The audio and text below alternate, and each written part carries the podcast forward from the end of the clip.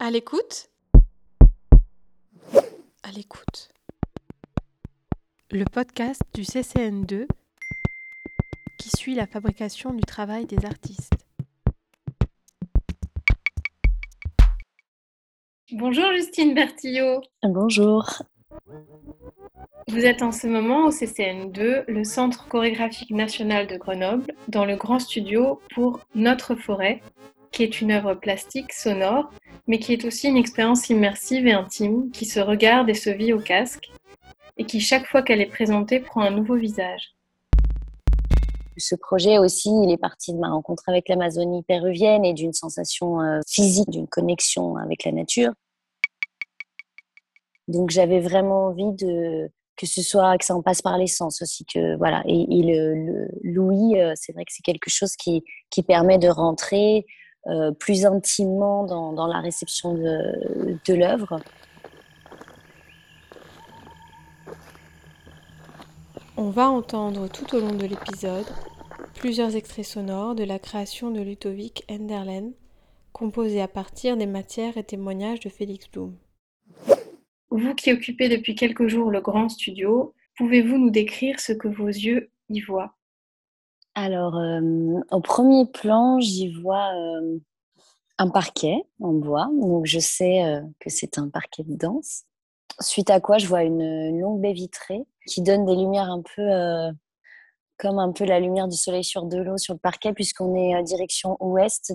Et puis ensuite, sur la baie vitrée, je vois des scotch qui dessinent des arbres, des arbres plutôt de type qu'on rencontre en Amazonie. Et puis, euh, au-delà de cette baie vitrée, à travers elle, je vois, je vois une ville, je vois des grues, je vois des immeubles et des montagnes, donc un, un univers euh, urbain et, naturel. Et sur les côtés, je, je vois des câbles plastiques verts qui tombent sur le sol.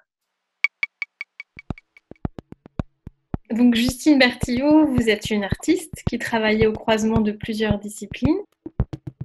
Vous êtes passée par le Centre national des arts du cirque.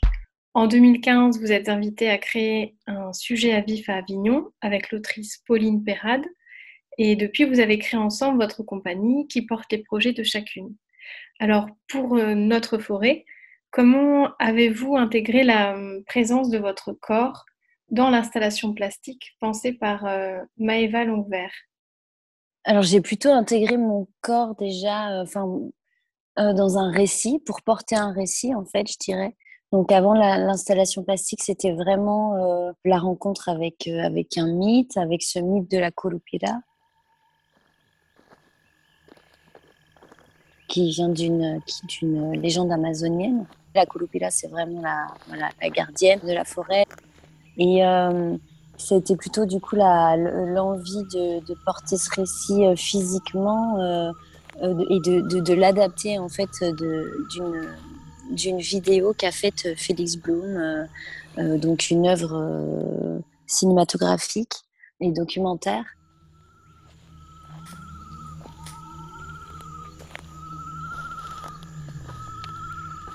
Avant le film de Félix Blum, vous connaissiez la figure de la Curupira ou c'est vraiment euh, le rapport, euh, le fait d'avoir vu euh, le travail de, Félix Blum? J'en avais vaguement entendu parler par des amis brésiliens, brésiliennes. C'est pas quelque chose dont consciemment je, me rappelais. Donc ça a été vraiment cette rencontre avec ce mythe parce que je trouve qu'il porte vraiment beaucoup de choses, en tout cas dans les témoignages qu'il en fait, entre voilà les personnes qui disent y croire très fortement et qui la craignent et qui ont un rapport du coup à la nature, euh, enfin, qui personnifient vraiment la nature et qui ont un rapport euh, complètement direct avec elle. Euh, il y, a, ceux au contraire qui voilà qui, se placent à un autre endroit et qui disent que ça n'a jamais existé, que ce sont des histoires. Ça parle vraiment de notre monde, de notre rapport à la nature, plus ou moins distancié, proche ou lointain qu'on peut avoir. Et c'est quelque chose qui, dans nos cultures à nous, euh, européennes, euh, qui s'est perdu.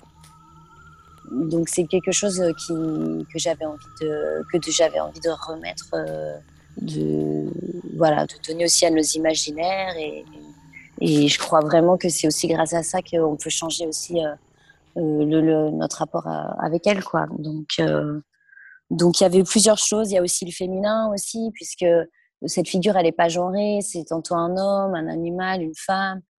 Donc ça aussi, ça m'intéressait de porter un récit où, où on va dire le, le personnage principal est, est, complètement hybride aussi, et que ce soit hybride dans nos imaginaires et que ce soit OK, ça, ça, ça m'intéressait vraiment. Donc voilà, il y a comme ça plusieurs niveaux dans ce récit qui, qui, voilà, qui se sont rejoints et qui, qui ont fait que j'ai eu vraiment une nécessité de le, prendre en charge, quoi, de, le traiter.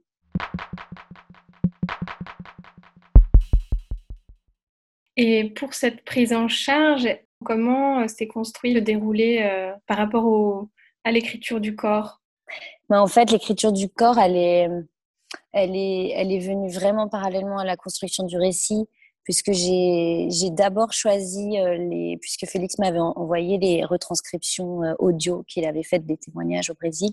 Donc, j'ai en choisissant euh, les témoignages que je voulais mettre, faire écouter, et puis, et puis leur, la construction de sens, c'est à partir de ça que j'ai ensuite construit le corps. Donc voilà, la, mise en place du, récit euh, en texte, je dirais, est venue en amont.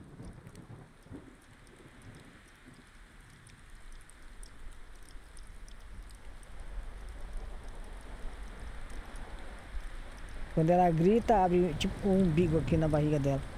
Quand elle crie, elle ouvre son nombril au milieu de son ventre. Elle ne meurt que si tu tires dedans. Dans son nombril.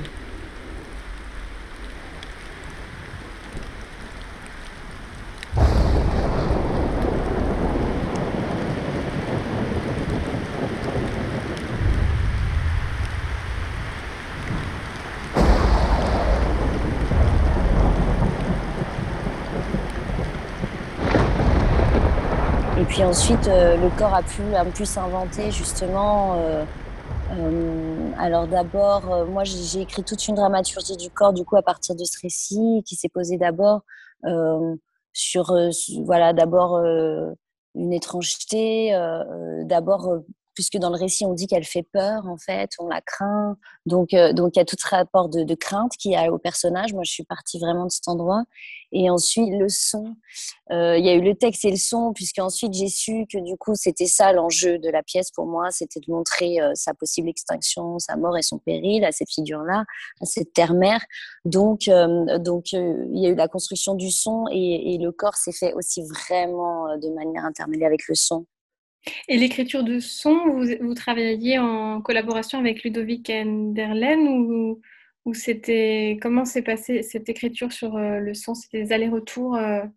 On a fait beaucoup d'allers-retours, ouais, en effet, pour euh, parce que moi, vraiment, la volonté première était de. D'abord, je voulais utiliser toutes les sources de Félix Blum, les, les sources du coup recueillies au Brésil, et puis il s'est avéré que qu'il y avait quelque chose de trop documentaire dans, dans ce que ça produisait. Donc, mmh. euh, donc j'ai, voilà, avec Ludovic, on a cherché d'autres sources.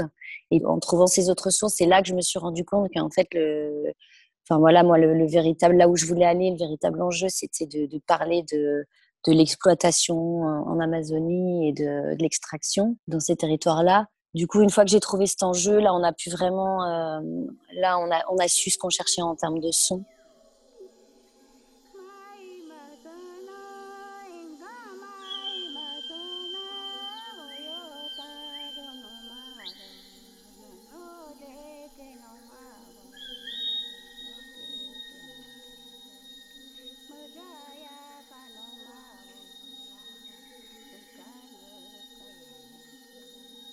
C'est une voix de femme qui ouvre, qui ouvre la, la piste audio. C'est une, une chamane péruvienne qui est, décédée depuis. Et ça ferme avec le chant euh, d'une, d'une femme brésilienne. Donc aussi, il y a eu, euh, il y a eu aussi ce, tout ce chemin. Et quand j'ai trouvé ces deux, voilà, quand il y a eu ces deux chants d'entrée et de fin qui ont été posés, je crois que ça, ça y est, on avait trouvé la, l'écriture euh, sonore, quoi. Et ensuite, moi, j'ai pu pleinement développer la partition physique.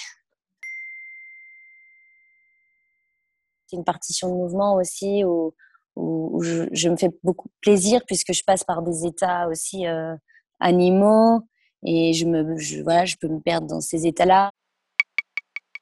Un équilibre dans le corps euh, entre, euh, entre une présence animale et puis une présence qui est plus humaine. Dans l'écriture, en tout cas, j'ai veillé à essayer d'équilibrer dans le corps voilà, des gestes qui racontent, qui racontent différents personnages en, un même, en une même figure. Et pour finir, pouvez-vous me décrire un de ces mouvements ou un de ces gestes que vous avez pu réaliser euh, pendant le travail euh, pour préparer euh, notre forêt? Hmm. bah, Je crois que celui qui m'accompagne le plus, qui est le plus révélateur, je crois que c'est le gorille en fait. Il est sur les genoux il a les deux poings au sol, sur les genoux et les poings. Ah, c'est compliqué à expliquer hein, tout ça. En tout cas, ça nécessite une souplesse de hanche et de genoux pour faire ce mouvement, mais c'est un mouvement qui en m'étirant me fait du bien à moi. Euh, donc, euh, donc c'est un mouvement de base que j'aime beaucoup. Et voilà, et là j'ai travaillé un peu, un peu plus pour, euh, pour vraiment qu'on identifie l'animal.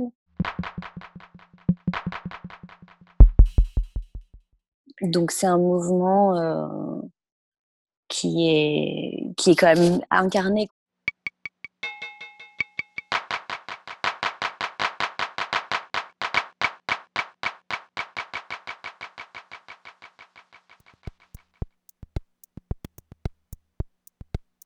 Merci à Justine Bertillot de nous avoir ouvert les portes de sa création Notre forêt.